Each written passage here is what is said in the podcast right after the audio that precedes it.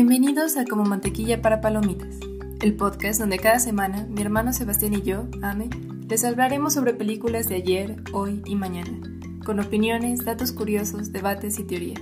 Acompáñenos.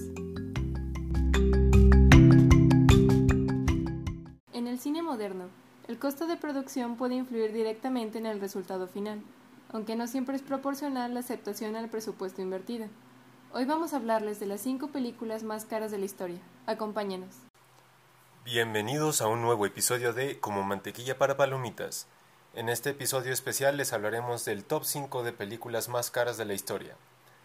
Em, ahora, esta idea surge a partir de las personas que nos escuchan.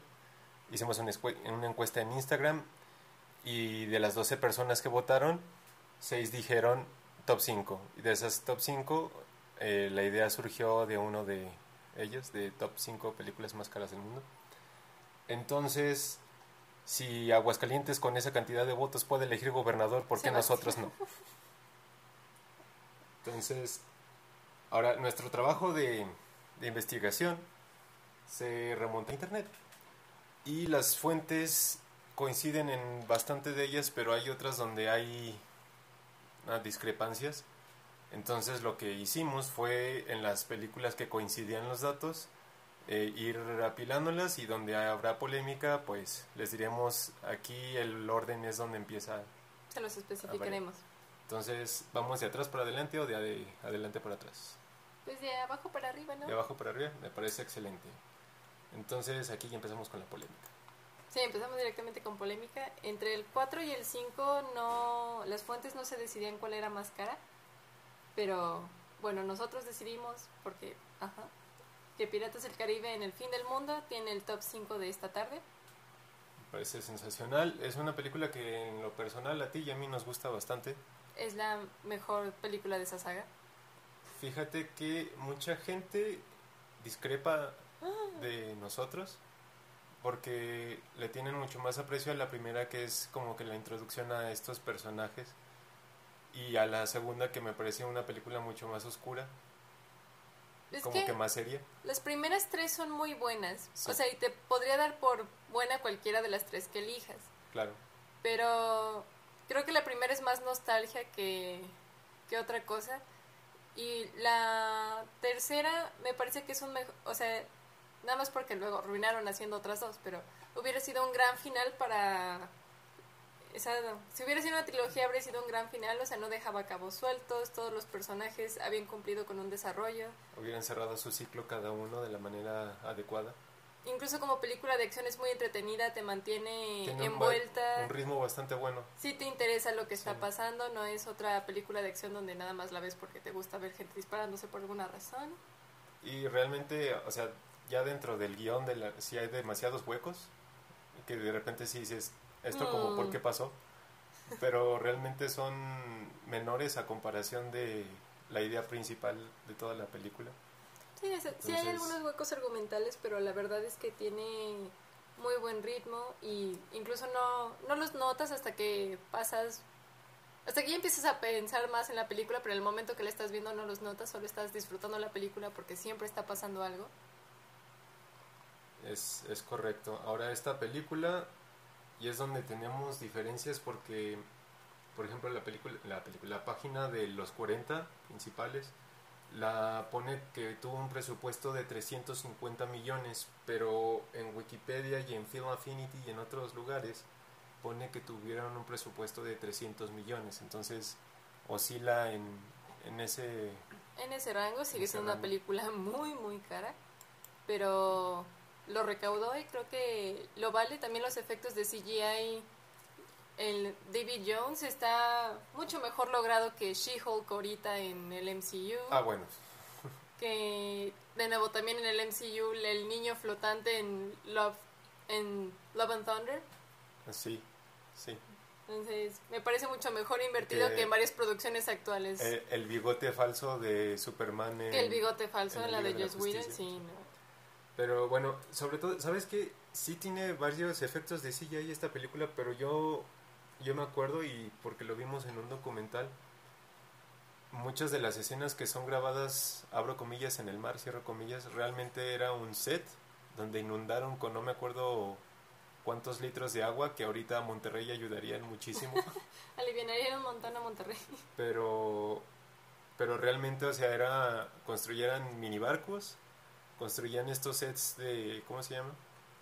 De, llenos de agua como si fueran albercas y realmente ponían barcos ahí a, a darse en la torre para... sí, pues también fue más o menos como grabaron la cuarta de Harry Potter. Y precisamente como el CGI no estaba tan... Bueno, los efectos visuales no estaban tan avanzados como le están ahorita. O sea, todavía tienen que meterle un montón de producción a grabarlo real. Sí. Y es, es algo que ayuda a ese tipo de películas a envejecer con, Con gracia. con gracia, porque estamos hablando de una película que sale en el 2007. Sí, por ejemplo, una de las desventajas de las precuelas de Star Wars es que se hicieron con mucho CGI y ahorita sí puedes ver algunas cosas que dices... "Ah". Por ejemplo, en el espacio no hay gravedad.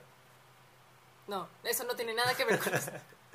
No, pero bueno, sí, Ahí sí se ve como envejecido el, el CGI. sí, pero también hubo varios efectos que eran con maquetas y los agradeces. Ah, sí, también. Entonces, bueno, pero ese es tema de otro, otro momento. episodio. sí.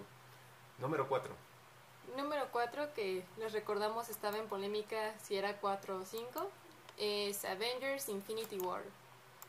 Y bueno, ¿qué podemos decir de Avengers Infinity War, hermano? Avengers Infinity War, para empezar, yo creo que está junto al Soldado del Invierno, al Capitán América y el Soldado del Invierno, como las mejores películas de todo este gran universo que, Sí, este universo que crearon. ¿cómo se llama este el productor de también de, de Mandalorian? Este, Ah, Feige. Kevin Feige, sí. O sea, es un... El, el- MCU es algo que empezó en el 2007, 2008 con Iron Man. Ujú. Estamos en 2022. Faltan cuatro meses Me para que encanta que, tuve que revisar la fecha para poder responder si Sí. era 2021. Estamos, ¿cómo se llama? Estamos a cuatro meses de que se acabe el 2022 y el MCU sigue y sigue y sigue y parece que no va a acabar en los próximos 10 años. Que llámame loca, pero después de el Spider-Verse no... Ya no... Bueno, después de Endgame en realidad, o sea, lo de Spider-Verse era por el morbo de si se iban a salir Tobey Maguire y Andrew Garfield, Sí, pero ya no... No, no, sí. ya Sí, no, no. llama de la misma forma. Y bueno, esta película sale en mayo de 2019. Ahora, aquí hay un detalle y le tenemos que poner un asterisco y yo creo que por eso hay estas discrepancias entre lo que costó contra lo que decíamos de Piratas del Caribe porque no olviden amigos que Avengers Infinity War y Avengers Endgame se grabaron al mismo tiempo, entonces es difícil discernir qué presupuesto se le asignó a, a cada una Sí, la Disney no es tan abierto sobre sobre estas esas cosas. cosas. Pero volviendo a lo que decías que junto a la de Capitán América y El Soldado del Invierno es de las mejores películas de Marvel, estoy totalmente de acuerdo porque aunque sí tiene esta firma colorida y chistes medio infantiles pero graciosos que le da Marvel a todas sus películas, o sea, es un gran villano. No hay un final feliz. Bueno, o sea, hay películas buenas que tienen un final feliz, No, pero, a diferencia de varias, Le da un peso sustancial a todo el MCU porque sí que no tenga un final feliz. veníamos de, que eran 18 películas atrás, donde siempre triunfaba el bien. Y de repente esta, para empezar, tiene un tono serio. Desde la, la primera escena donde están Sí, masacrando uno- a los un tono más trágico, pero no, Bueno, no no lo diría serio. Ah, Porque, o sea, sí, uno quiere llorar cuando ve la muerte de Loki, pero luego cuando Star-Lord dice, ¿qué se supone que tengo que responder Jesús? O sea, sí, no, no, es No. una película seria para mí. Pero no tiene que ser una película seria para ser una película buena, ¿sabes? Bueno, o sea, sí. Sí, sí, sí, tienes razón.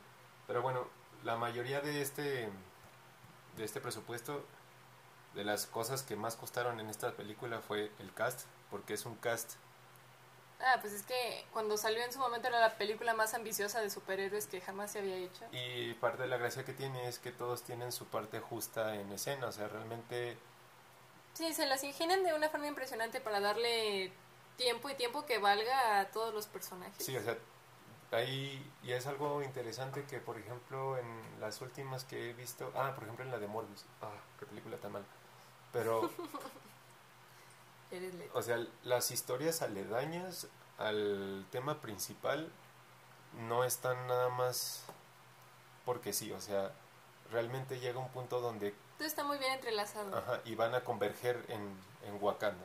Entonces, desde la historia, eh, bueno, y porque viene desde los cómics, ¿no? Pero se me hace una buena adaptación, se me hace una buena puesta en escena de, de esto. Ahora, era por el cast y obviamente el CGI, porque Está bárbaro. Está, sí, es. Desde. Bueno, veníamos de joyas visuales como lo era Doctor Strange, Sí. porque la dimensión espejo es algo que si. Sí, la Tú primera de vas Doctor verla- Strange te marea la primera sí, vez que la sí, ves. si tú vas a verla bajo las influencias de alguna sustancia, Y un brownie vas a acabar mal. Sí, o no, bien, depende de bueno. cómo lo tomes. cada quien. Pero bueno, entonces esta película contaba con un presupuesto de 300... ¿Qué vimos? Bueno, según Wikipedia era de 357 millones. Y según mm, los 40 es de 316. Entonces, por eso está en esta brecha de que no sabemos bien el orden entre esa y Piratas del Caribe, el fin del mundo. Pero bueno, llegamos a la tercera y aquí es donde ya todos los sitios empiezan a, A estar más de acuerdo. a estar de acuerdo. Número 3, hermana. Y pues seguimos con Disney, específicamente con Marvel, Avengers Endgame. que sí considero que Avengers Endgame es es menos buena que Avengers Infinity War. O sea, objetivamente, y siempre alguien se enoja cuando lo digo, pero Endgame no es una buena película. No. O sea, hay un montón de cosas que no están bien en Endgame, pero se las disculpas por los últimos 15 minutos. que es el nergasmo más grande de la historia. Que es, por ejemplo, también ahorita en la de Far From Home, en el Sí, o Spider-Verse, sea, hay muchas cosas en esa película que no cuadran, no tienen sentido, pero se lo perdonas todo por ver a los tres Spider-Mans peleando juntos. es correcto. Entonces hay, hay que ser objetivos, o sea, porque algo nos pegue en la nostalgia o visualmente se nos haga atractivo no significa necesariamente que sea bueno. Por ejemplo, usualmente tenemos la capacidad de saber que nos gusta mucho una película, pero eso no la hace buena, como Transformers 2. Es cierto, es- sí, esa parte de ser objetivos. Y mucha gente se va a enojar porque cuando salió precisamente Infinity War querían darle el Oscar a mejor película. Sí, no, no, No, no es- sí una buena película de superhéroes, o sea, en el género es muy buena, pero no, no le iban a, no. Incluso en el de superhéroes, o sea, porque nos regala esta escena épica donde están absolutamente todos en, en batalla, pero realmente no, no es ni siquiera la mejor película de superhéroes que hayamos visto alguna vez. No O es sea, ni la mejor del MCU, ni la mejor de los Vengadores, ni la mejor en el universo de superhéroes, porque curiosamente, o sea, siempre la gente dice que Marvel le gana a DC en las películas, y sí, o sea, en promedio y Sí. en presupuesto, claro que les va a ganar, pero cuando DC hace una buena película, ninguna Nos de Marvel le llega. Nos regalas la trilogía de De Christopher, Christopher Nolan. Nolan, nos regala Joker, nos regala la última De de, Batman. Batman. Entonces, sí, cuando DC hace... Aquaman, Hay mucha gente a La- que no le gustó, pero a mí me gustó mucho como este, la, ya sé cuál sí, La Mujer Maravilla. La Mujer Maravilla es muy... Ah, sí, es la muy buena, Mujer la primera. La Cap- Capitana Marvel no le llega ni cerca a Wonder No, Woman. no está ni siquiera en la misma liga. Sí, entonces, sí, cuando DC hace algo muy mal, lo hace muy, muy mal y nada malo que haya hecho Marvel le llega, pero también cuando DC hace algo bien, nada de lo que llega hace a Marvel le llega. ¿Sabes qué me parece? Lo que pasa es que me da la impresión de que DC es este artista donde tiene pinceladas extraordinarias y obras de arte Luego hace cosas. y luego hace cosas que dice esto lo hice porque estaba en mi momento más oscuro, Sí, no sé. No, DC Y, Marvel, DC. porque es precisamente esta rama de Disney. Disney es la representación del capitalismo en productos visuales, o sea, lo va a hacer como negocio y está bien, porque al final del día esto es, la industria del cine es Sí, un pero negocio. no le importa la parte del arte, o sea, y está bien porque les ha funcionado, o sea, o bueno, no, no sé si es correcto decir, porque sí, sí hay partes artísticas también en estas películas, pero no, no es su meta, ¿sabes? Y está bien, porque realmente ellos No, no, es lo que están intentando. tú no vas a ver eh, Thor de Love and the Thunder pensando que vas a ver Sí, no. una joya de arte.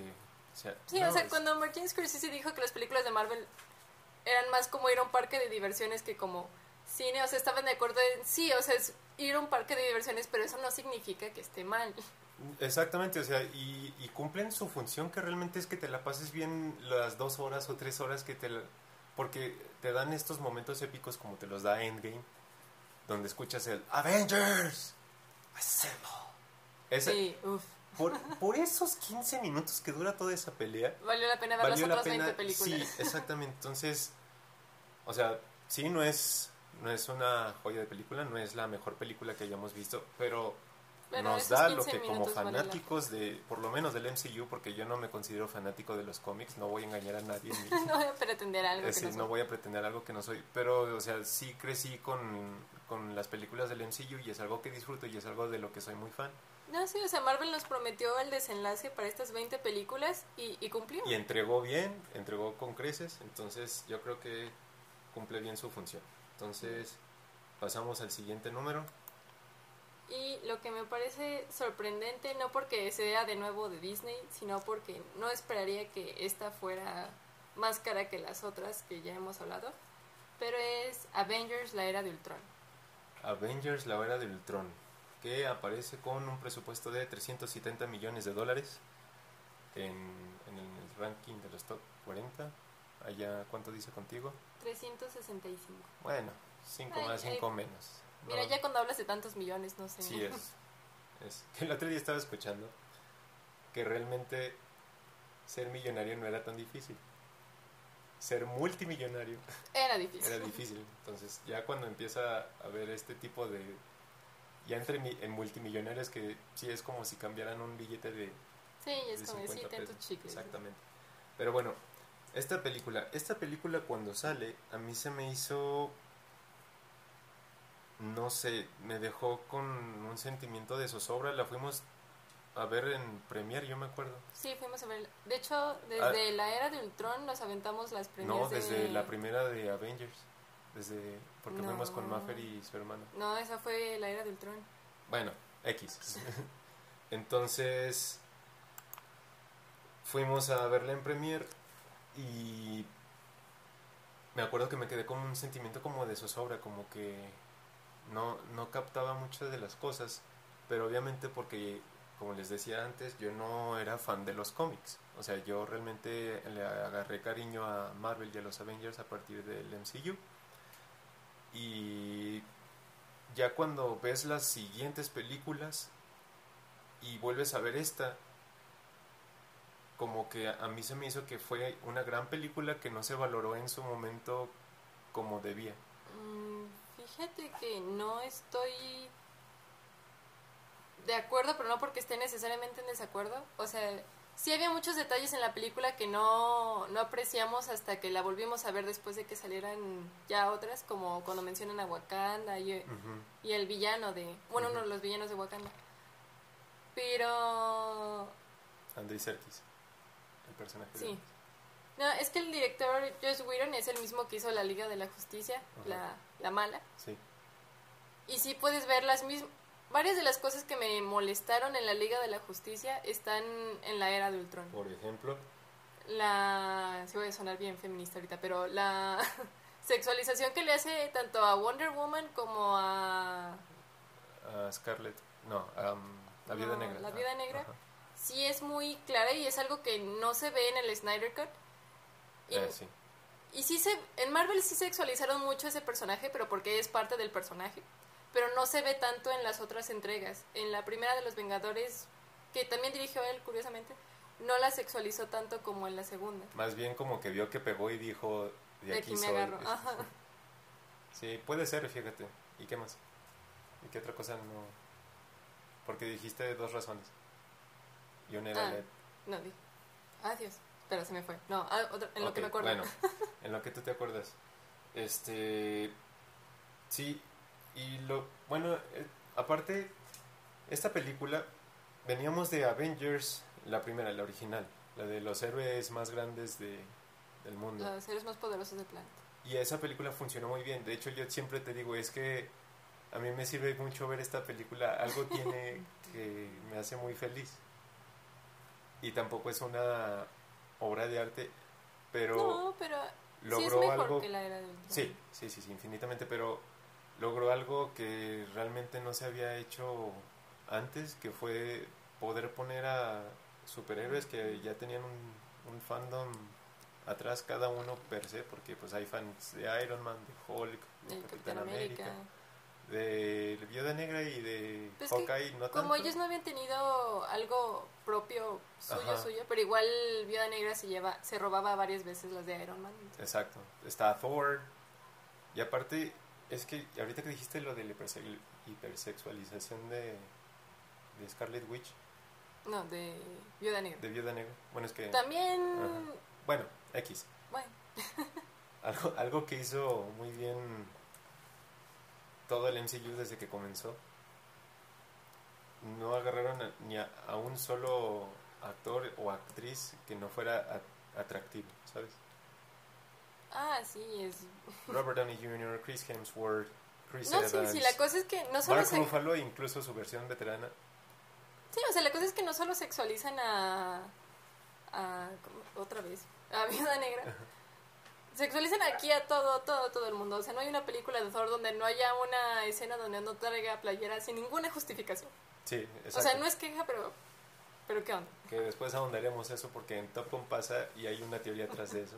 Pero bueno. Ok. Entonces, bueno, yo creo que no, no hay más que dedicarle a, A la era a del Tron. Tron, salvo que sí, si la vuelven a ver como que toma más sentido, pero Sí, realmente no, no es tan mala como cuando se estrenó. no es tan mala como cuando se estrenó. pero no sé, hay algo de esa película que me, me hace ruido. Pero bueno, lo que nos lleva a la A la película joya de la corona. más cara que se ha hecho y es Piratas del Caribe navegando aguas misteriosas. Para los que no se acuerden, es donde sale Penélope Cruz.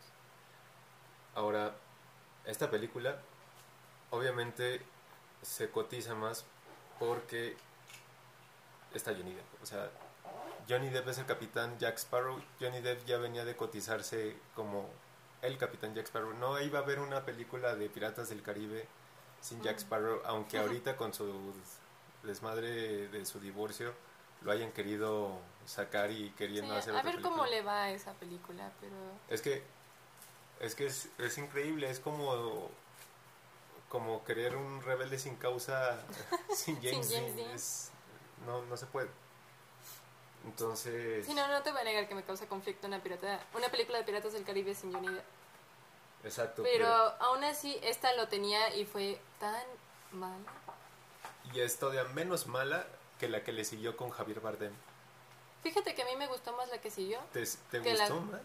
Para mí podríamos quitar esta y poner la otra y Piratas del Caribe sería una mejor saga inmediatamente. ¿Te parece? A mí fíjate que no, porque el Jack Sparrow que presentan donde sale Javier Bardem se me hace ya Pues denesnable. sí es ya más como una caricaturización del personaje que Sí, lo llevan al extremo. Sí ya es un poco excesivo. Pero bueno, es que también me gusta más el cast de La Quinta. Tanto Kaya es Colidario, no sé pronunciar bien su nombre, como Uh, Brent- chulada. Perdón, perdón. Es de las mujeres y- ella no es de hipersexualización, o sea, nada más con su rostro. Es que no viste skins, pero sí. Bueno, na, Calle Escoledad, nada más con su rostro. Es un rostro muy, muy es, bello. no manches, parece esculpida por. ¿Por quién te gusta? Miguel Ángel. Por Dios. Gracias, producción. Este. No, sí, ella es una gran, gran actriz. De hecho, pequeño paréntesis, tiene una serie que solo tiene una temporada porque Netflix la canceló sin ninguna buena razón, que se llama Spinning Out. Ujú. Es la protagonista. Es un gran trabajo actoral y es una muy, muy buena serie, se las recomiendo. Ah, y el hijo que hace, bueno, el hijo de Elizabeth y Will. Brenton Thwaites, él también lo... Me cae muy bien como actor, eh, disfruto mucho los trabajos que hace. Me parece que tenían muy buena química, me agradó el... De hecho sí me agradaron los personajes. Lo que me molesta de esa película sí es que ya llevaron demasiado al extremo la ebriedad de De Jack, Sparrow, que ya resuelve las cosas más por accidente que por ingenio, cuando en las primeras sí era por ingenio. Que incluso le llegan a cuestionar, le, le dicen, ¿usted cree que hace lo que, Que- hace, lo que lo planea, planea o o- lo improvisa en el momento? Y nada más lo ven. Nunca te explican, pero tú, tú lo intuyes. Exacto. Pero es que no puedo. A Calle Escoledari sí le creo que estuviera en esta situación de peligro. A Keira Knightley le creía que fuera una pirata, pero a Penélope Cruz no le creo ninguna de las dos. Sí, no. O sea, solo hablo de esta película en específico. O sea, a lo mejor hay otra película que hizo donde sí se lo crees, pero en esta no. Es que, ¿sabes qué? Como que se ve sobreactuado. Sí, como que se ve que realmente lo está intentando, que lo intenta demasiado. No, y, y de las cosas que no funcionan en esta película es... O sea, te tienes que preguntar como si, como si fuera un problema de ingeniería o un problema de cualquier cosa. ¿Qué está pasando? ¿Quién lo está haciendo? ¿Para qué lo están haciendo? ¿Y por qué no está funcionando? Y en esta película ahí, o sea, empiezas a, a tener problemas desde la, desde la desde el comienzo, desde la primera pregunta de qué está pasando, porque te la venden como que hay una guerra entre ingleses y españoles. Pero al final no era cierto, o sea, como que estaban compitiendo, pero realmente no era que los españoles sí quisieran conseguir la fuente de la Ajá, o sea, ellos nada más por su puritaneidad, su catolicismo, su catolicismo querían destruir cualquier cosa pagana como la fuente de la eterna juventud. Y sabes qué me, como romántica empedernida que sabes, es que me molesta que intentaran plantearte como este romance que había existido desde antes entre el personaje de Penélope Cruz y el de Jack.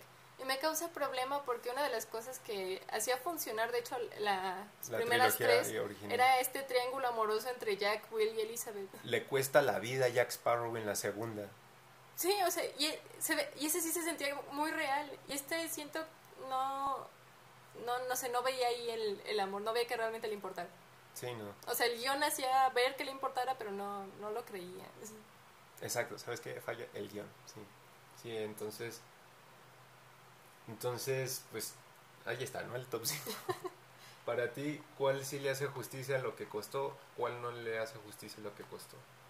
Mira, yo creo que para lo que son, para lo que te prometen desde la sinopsis, el tráiler y lo que te dan, sí. El argumento de la película. en el fin del mundo, Age of Ultron, digo no, eh, perdón, Infinity War y Endgame. yo creo que las, esas... las dos últimas de los Vengadores y la última de la trilogía. Y la tercera de, la de Piratas del Caribe. Sí, porque ahí sí veo, o sea, en el CGI de la de los Vengadores ves perfectamente reflejado en qué se invirtió todo esto, aparte de lo que ya le estaban pagando a Robert Downey Jr., a Chris, Evans, a Scarlett Johansson. Y bien merecido, ¿no? O sea, no, hay MC, no había MCU sin ellos. De hecho, tal vez eso también es de lo que está faltando ahorita. O sea, ya no están ellos y no, no siento que hayan tomado un relevo fuerte los otros. Este, ¿cómo se llama? Um, Doctor Strange, este...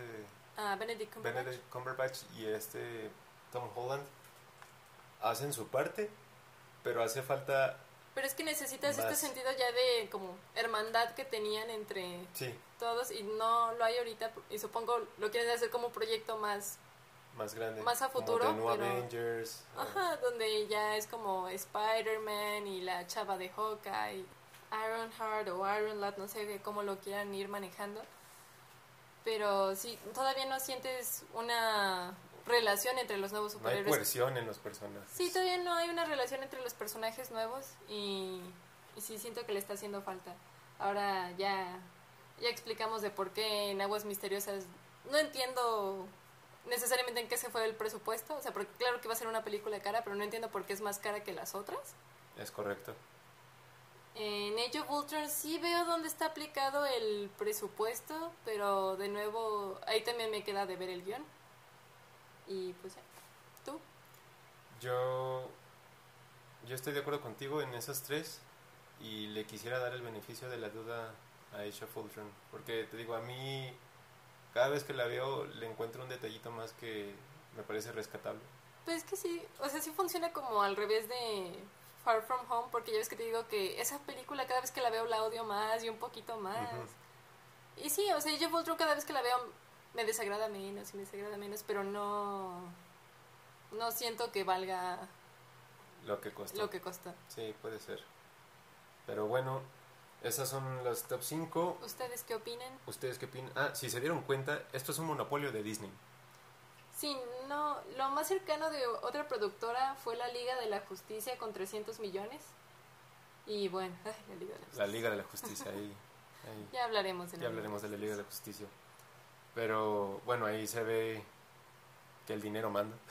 Porque, mira, con todo y esto de que nos pueden o no gustar y pueden ser películas que funcionen o no, am, cumplieron su meta en taquilla. Sí, la verdad es que todas estas le, sí fueron un gran negocio para Disney, o sea, ninguna le quedó de ver, porque si hay, exa- sí hay ejemplos de películas muy caras como John Carter que sí fueron un fracaso en taquilla y sí le costó muchísimo a Disney, Totalmente.